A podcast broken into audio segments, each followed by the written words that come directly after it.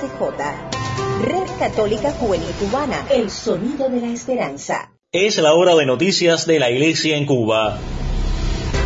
Red Católica Juvenil Cubana presenta En Detalles, En Detalles, suplemento informativo con noticias del acontecer nacional y extranjero de la Iglesia. En Detalles, En Detalles. Hola amigos, bienvenidos a una nueva entrega de nuestro suplemento informativo en detalles de RCJ Radio, Red Católica Juvenil Cubana, el sonido de la esperanza, correspondiente a este lunes 25 de mayo de 2020. En el comienzo agradecemos a las emisoras católicas latinoamericanas que reproducen nuestro espacio en sus parrillas de programación y a ustedes que nos permiten entrar en sus hogares. Recuerden quedarse en ellos, unidos en la oración. De inmediato repasamos la página de titulares. El Papa Francisco recuerda la encíclica de San Juan Pablo II a favor de la unidad de los cristianos. Fallece en La Habana el padre jesuita Jesús Iglesias Varela y presentaremos en los finales de esta emisión una entrevista en exclusiva con un señor Juan Gabriel Díaz Ruiz, obispo de la diócesis de Ciego de Ávila y presidente de la Comisión Nacional de Medios de Comunicación y Cultura de la Conferencia de Obispos Católicos de Cuba a propósito de la 54 Jornada Mundial de las Comunicaciones Sociales. Como siempre, le invitamos a una pausa antes de ampliar estas y otras informaciones. A todos muchas gracias por la preferencia y buena sintonía en detalles. La Red Católica Juvenil Cubana es una comunidad virtual que busca conectar a través de las redes sociales y los distintos medios de comunicación a todos los jóvenes posibles. Ampliamos las informaciones en detalles y lo hacemos con una mirada al contexto internacional. El Papa Francisco reflexionó sobre el camino ecuménico a favor de la unidad entre los cristianos y lo hizo cuando se cumplen 25 años de la publicación de la encíclica de San Juan Pablo II, Que todos sean uno. La colega Lucy Cabrera Vivanco trae los pormenores. Así es, el Papa Francisco reflexionó sobre el camino ecuménico a favor de la unidad entre los cristianos y recordó que la unidad no es principalmente el resultado de nuestra acción, sino que es don del Espíritu Santo. Sin embargo, esta no vendrá como un milagro al final. La unidad viene en el camino, la construye el Espíritu Santo en el camino. Así lo indicó el Santo Padre en una carta dirigida al cardenal Kurt Koch, presidente del Consejo Pontificio para la Unidad de los Cristianos, en ocasión de los 25 años de la publicación de la encíclica de San Juan Pablo II, Ut Unum Sint, que todos sean uno. Invoquemos al Espíritu con confianza para que guíe nuestros pasos y cada uno escuche con renovado vigor el llamado a trabajar por la causa ecuménica, que Él inspire nuevos gestos proféticos y fortalezca la caridad fraterna entre los discípulos de Cristo para que el mundo crea y se acreciente la alabanza al Padre que está en el cielo. Así lo pidió el Papa. En la misiva firmada el domingo 24 de mayo, pero difundida por la oficina de prensa de la Santa Sede este 25 de mayo, el pontífice recordó cuando San Juan Pablo II firmó la carta encíclica Ut Unum Sint para recordar el compromiso ecuménico de la Iglesia Católica y explicó que San Juan Pablo II la publicó en la solemnidad de la Ascensión del Señor, colocándola bajo el signo del Espíritu Santo, el artífice de la unidad en la diversidad y en este mismo contexto litúrgico y espiritual la conmemoramos y proponemos al pueblo de Dios. Reportó para este espacio Lucy María Cabrera Vivanco. RCJ Cubana somos un equipo emprendedor dispuestos a la colaboración y al apoyo en comunidad. Seguimos con otras informaciones del panorama mundial. Por primera vez, desde el decreto de medidas para evitar la propagación del coronavirus, el Santo Padre saludó desde la ventana del Palacio Apostólico del Vaticano. Nuestro corresponsal en la diócesis de Holguín, Néstor Toledo, amplía la información. A esta hora les comento que fue un momento breve, pero de gran carga espiritual y simbólica por primera vez desde el decreto de medidas para evitar la propagación del coronavirus, el Santo Padre saludó desde la ventana del Palacio Apostólico del Vaticano y bendijo y saludó a los fieles allí congregados para rezar el Regina Coeli. La última vez que el Papa bendijo a los fieles en la plaza fue el primero de marzo. Después, el gobierno italiano decretó el confinamiento de la población y otras medidas destinadas a evitar nuevos contagios con la COVID-19 y el Estado de la Ciudad del Vaticano, en coordinación con las autoridades italianas, decretó el cierre de la Plaza de San Pedro. Desde entonces, el Santo Padre presidió el rezo del Angelus y del Regina Coeli y la audiencia general de los miércoles desde la biblioteca del Palacio Apostólico, aunque al finalizar se asomaba a la ventana y bendecía una plaza vacía de gente. Sin embargo, desde el pasado 20 de mayo, la plaza de San Pedro se ha reabierto al público, por lo que algunos fieles se han reunido, manteniendo la distancia de seguridad junto al Palacio Apostólico para rezar con el sucesor de Pedro. Aunque el Papa presidió el Regina desde la biblioteca, como en estas últimas semanas, al finalizar se asomó a la ventana. En ese momento los fieles congregados dieron muestras de gran alegría y las campanas de la Basílica de San Pedro comenzaron a sonar. El Papa Francisco saludó a los presentes con la mano y los bendijo antes de regresar al interior de los apartamentos pontificios. Para el boletín en detalles les comentó Néstor Toledo. Más adelante en este espacio informativo disfrutaremos en exclusiva de una entrevista realizada a Monseñor Juan Gabriel Díaz Ruiz, obispo de la diócesis de Ciego de Ávila. Más adelante, en detalles.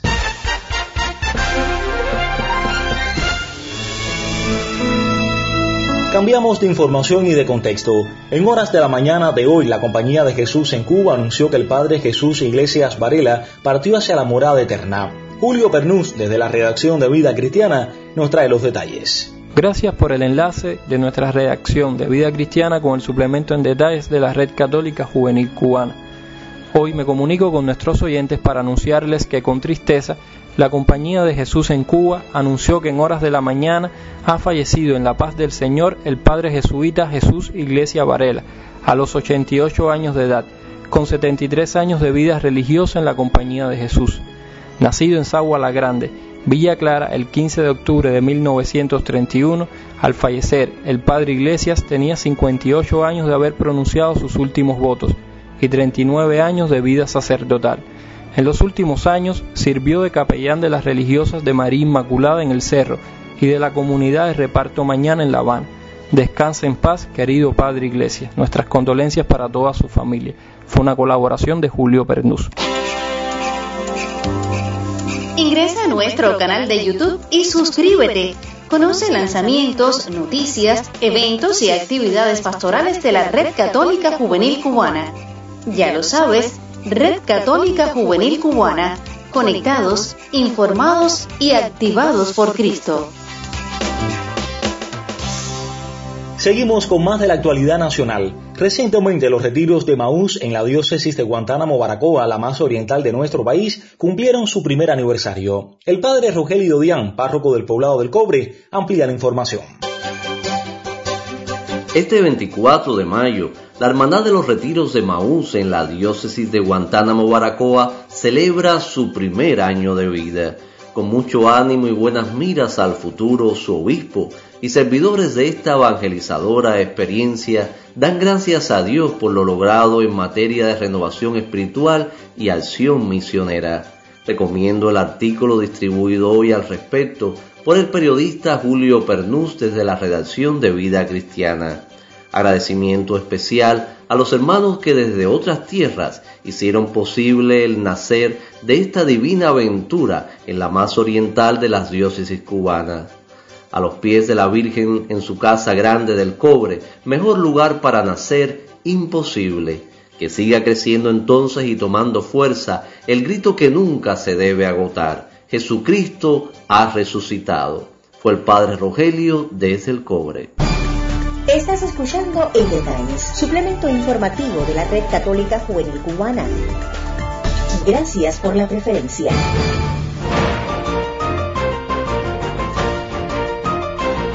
Lo habíamos anunciado en los titulares. Nuestro corresponsal en la diócesis de Seo de Ávila, Jordi Rivero, conversión exclusiva con Monseñor Juan Gabriel Díaz Ruiz, obispo de esa demarcación eclesiástica y presidente de la Comisión Nacional de Medios de Comunicación y Cultura de la Conferencia de Obispos Católicos de Cuba, a propósito de celebrarse la 54 Jornada Mundial de las Comunicaciones Sociales. Bienvenidos a ambos, los escuchamos.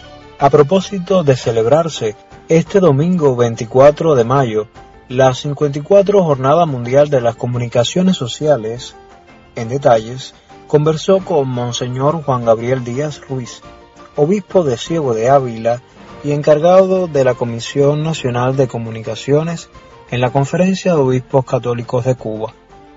Monseñor, ¿cómo valora usted desde la Comisión Nacional de Comunicaciones lo que desde las diócesis se ha estado haciendo en estos meses de aislamiento social? Yo creo que la nota principal de este tiempo ha sido la creatividad tan variada que ha habido en la iglesia cubana, con pocos medios, eh, muchas veces, por supuesto, sin profesionales en el tema, pero sin embargo se ha hecho mucho para mantener viva la fe de las comunidades que por las razones que sabemos no se pueden reunir.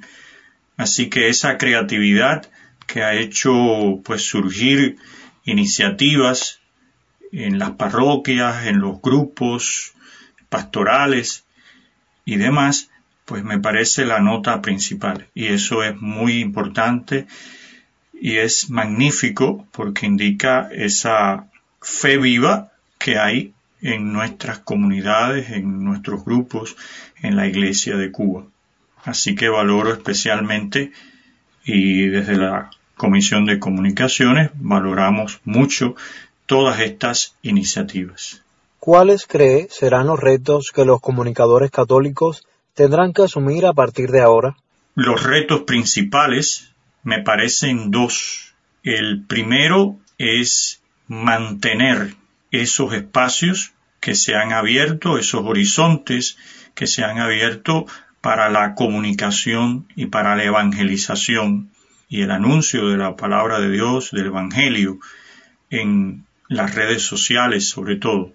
Y el otro reto sería hacer esto, mantenerlo y ampliarlo, por supuesto, pero hacerlo de manera coordinada y en comunión unos con otros, que no sean iniciativas individuales o de determinados grupos o personas, sino que realmente haya un esfuerzo común, eh, una colaboración, que haya una perspectiva, un enfoque común que nos permita entonces dar pasos firmes y que den fruto.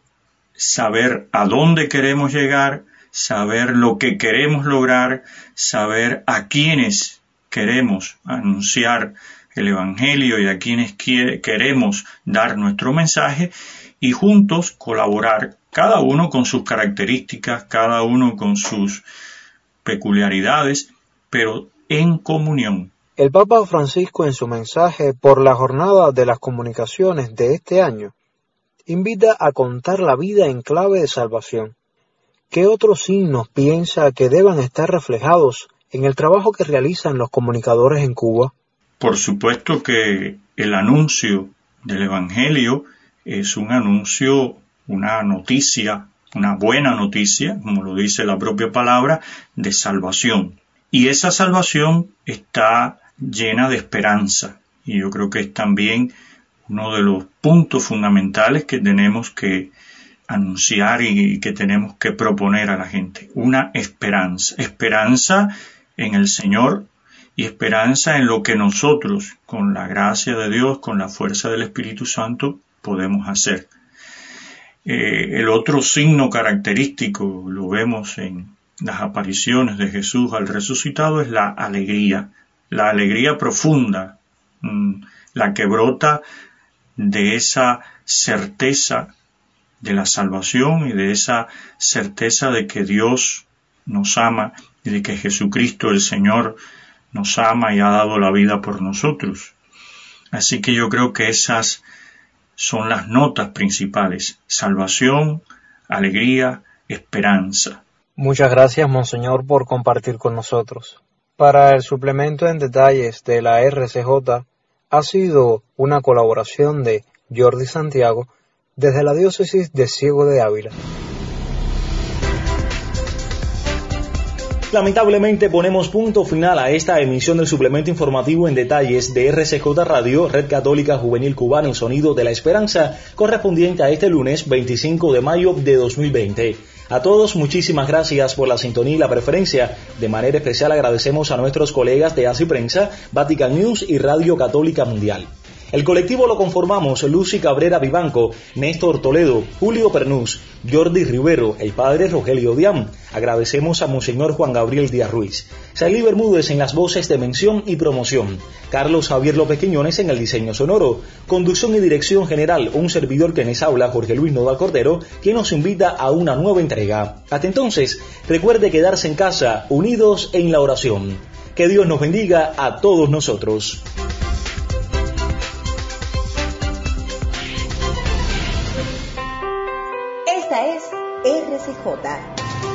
Católica Juvenil Cubana, el sonido de la esperanza. Finaliza sus transmisiones RCJ Radio, Red Católica Juvenil Cubana, el sonido de la esperanza.